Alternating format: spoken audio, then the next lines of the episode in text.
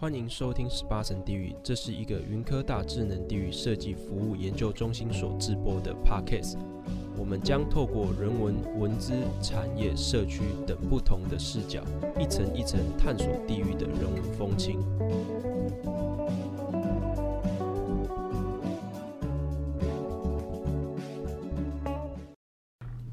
大家好，欢迎回到十八层地狱，我是苏雨。今天很荣幸邀请到本校视觉传达设计系的陈芳如老师。老师于日本武藏野美术大学造型研究科环境形成研究领域取得了博士学位，目前于系上主要教授品牌设计、包装设计等课程。欢迎老师。大家好，老师好。阅读老师的资料时候，发现老师除了当设计师以外，来云科大服务前，有曾经在日本香川县情平町公所的地域振兴协力队服务。想请问老师，当时为何会选择加入地域振兴协力队呢？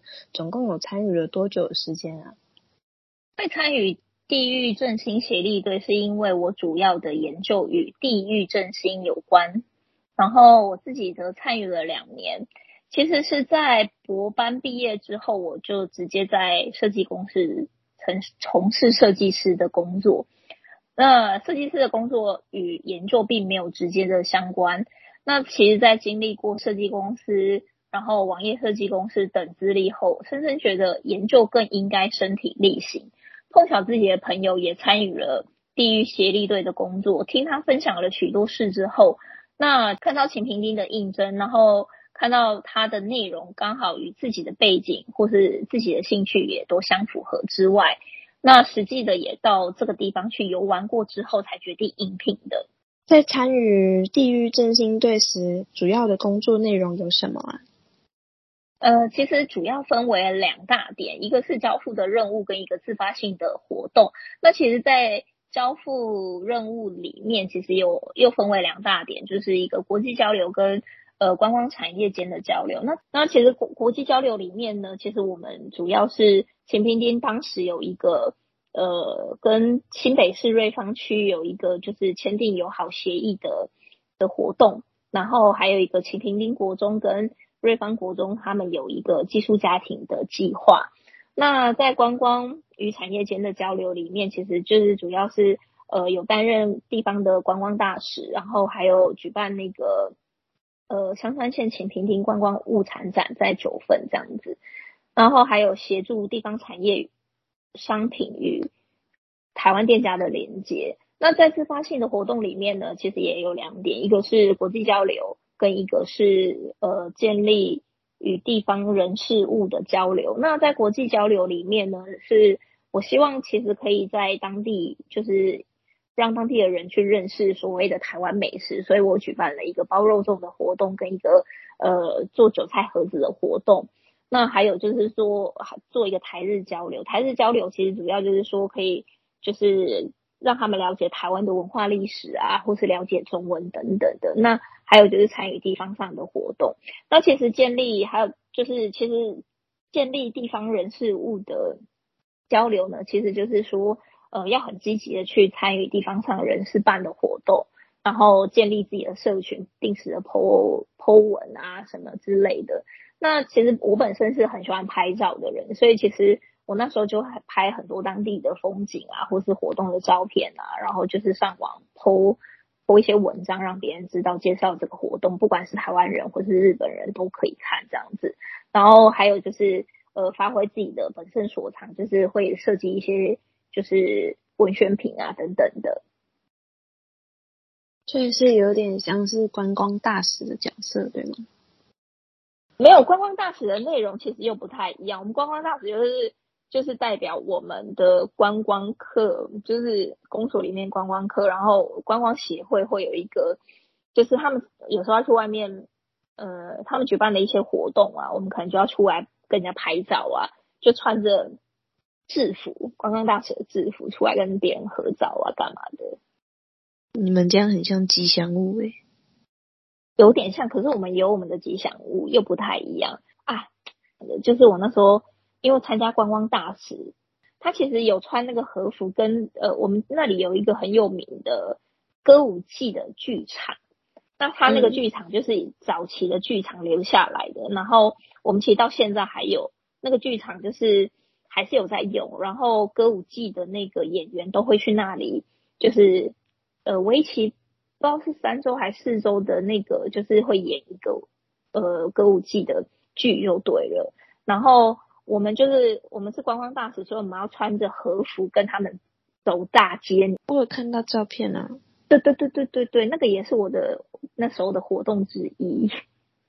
哇，我觉得那个也很有趣，那个那个也是真的经验，那个也是印象很深刻。哦，那真的是被挤到爆。就你知道，我朋友那时候来找我，然后他就跟我一起走。我说：“你有没有觉得你很像保镖？”他说：“对。”他就在旁边这样，嗯，就是叫人家不要靠近我，有没有？因为别人都会想要跟我们拍照，因为我们穿和服，我跟另外一个。就是观光大使人，我们两个穿和服，我们就是代表我们清平町。就是因为，其实也是因为我那一次我穿了蓝色的和服，结果后面后面人家去当那个，因为我们那个颜色可以自己选。后来去当观光大使的人，他就跟我一样选择了蓝色。就我朋友就笑说，我另外朋友就说：“拜托，他个这么小，穿到蓝色怎么会好看呢？”所以呢，我觉得就也蛮好笑的啦，对不对啊？那个也蛮有趣的啦，对不对啊？那老师在办活动的时候，有没有哪一件事件或活动是特别有印象的呢？呃，参与地方协力队的两年间，其实有很多印象很深刻的事情。那其实对我来说，最难的经验应该是到当地有名的金刀比罗宫神社去贩售神社御守。那金刀比罗宫它主要是供奉海上交通之神。那其实因为很多从事呃，与海上有相关职业的人或是公司行号都会到此参拜，然后并买御守回家。那其实它这一个神社也是在日本当地，就是算是极为有名的。那所以有很多就是国内外的观光客都会前往。那他们其实最常碰到的问题就是，呃，在购买御守的时候有碰到一些所谓的语言不同。然后其实经过我的朋友引荐之后，呃，我才有这个机会去。深入的了解跟体验在神社工作的经验，那最后其实因为我个人的时程安排，就是其实我在那里工作时间虽然不长，可是就是却获得上司有跟我说说，呃，有机会欢迎随时回来帮忙。那其实我后来呢，其实离开了那个工作岗位，我还是有时候就是有时间上去的话，我都还是会带着我们亚给上去看大家。那两年的参与期间内，有没有什么部分让你觉得，如果台湾也能这么做，也会很不错的地方？呃，其实我觉得，因为国情不同，所以很难直接有什么，就是很难直接说有什么可以让台湾值得学习的地方。不过，在我研究地域振兴的这个经验里面，我觉得地方之所以会成功、会被看见，都是因为当地居民的参与度。那还有就是最主要的因素，就是有有力的推动者，才能真正的去火化这个地方。若是就是听众们对于参与协力队很有兴趣的话，该如何去申请加入？有没有什么资格上的限制？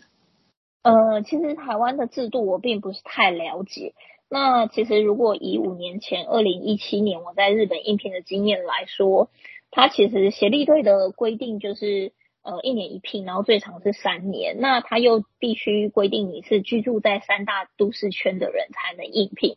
那所谓的三大都市圈，就是例如埼玉县、千叶县、东京都、神奈川县、岐阜县、爱知县、三重县、京都府、大阪府、兵库县跟奈良等呃政令指定的都市。那他又规定你说应聘之后，应聘上的人，你必须将你的户籍。